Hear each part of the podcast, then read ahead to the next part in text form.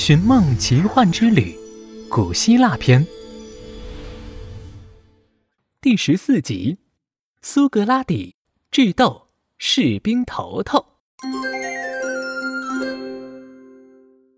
上集我们说到，小伙伴们在神庙前找到了苏格拉底，目睹了苏格拉底幽默机智的应对他泼辣的妻子，然后同苏格拉底一起在集市街头找到了负伤的阿斯提亚。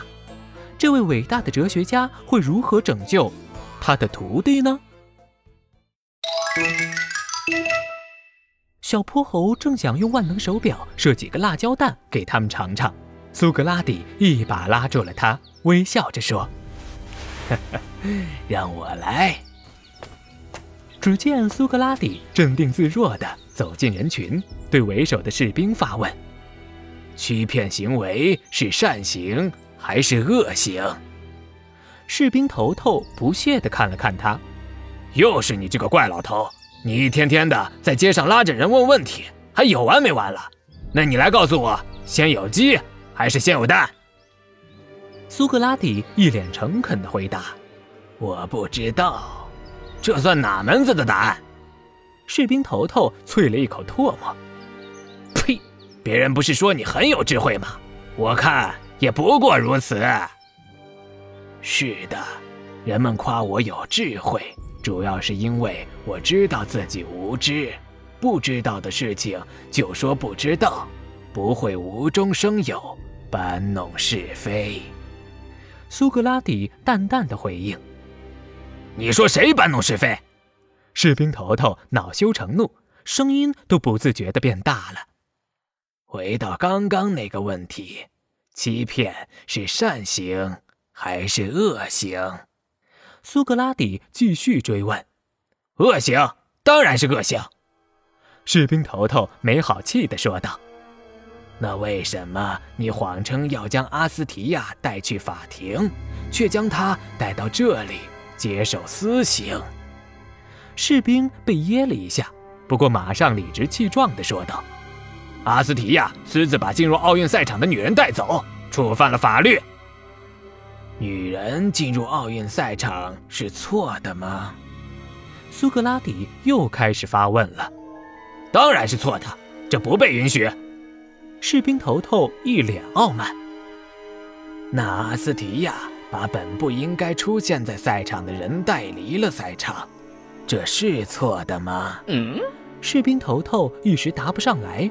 看来苏格拉底已经成功的把他绕晕了。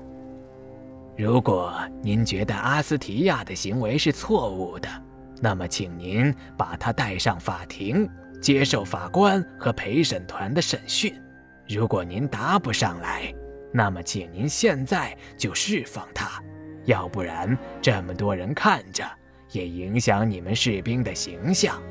你瞧瞧可怜的阿斯提亚。他已经遭受了皮肉之苦。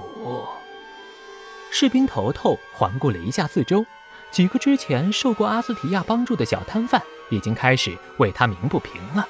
他原本只是想教训一下阿斯提亚，在群众面前立立威风，所以带他来到了街头接受私刑。经过苏格拉底这么一通发问，人群越发开始骚动起来。眼前这情况顿时让他有些心虚。算了算了，给你个面子，我也懒得陪你扯淡了。我们走。士兵头头一边嘴上逞着强，一边带着士兵们飞快地收拾家伙，头也不回地走掉了。小泼猴和哼哼猪赶紧上去为阿斯提亚松了绑。谢谢你们。阿斯提亚使劲地抱了抱小泼猴和哼哼猪，然后走到苏格拉底面前，憨笑着挠了挠头。谢谢老师，你又一次解救了我。我是看在你爷爷的面子上来的，不过我必须说，这一次你做的对。苏格拉底拍了拍阿斯提亚的胳膊，走吧，带我回家去看看你爷爷，我都两个月没见到他了。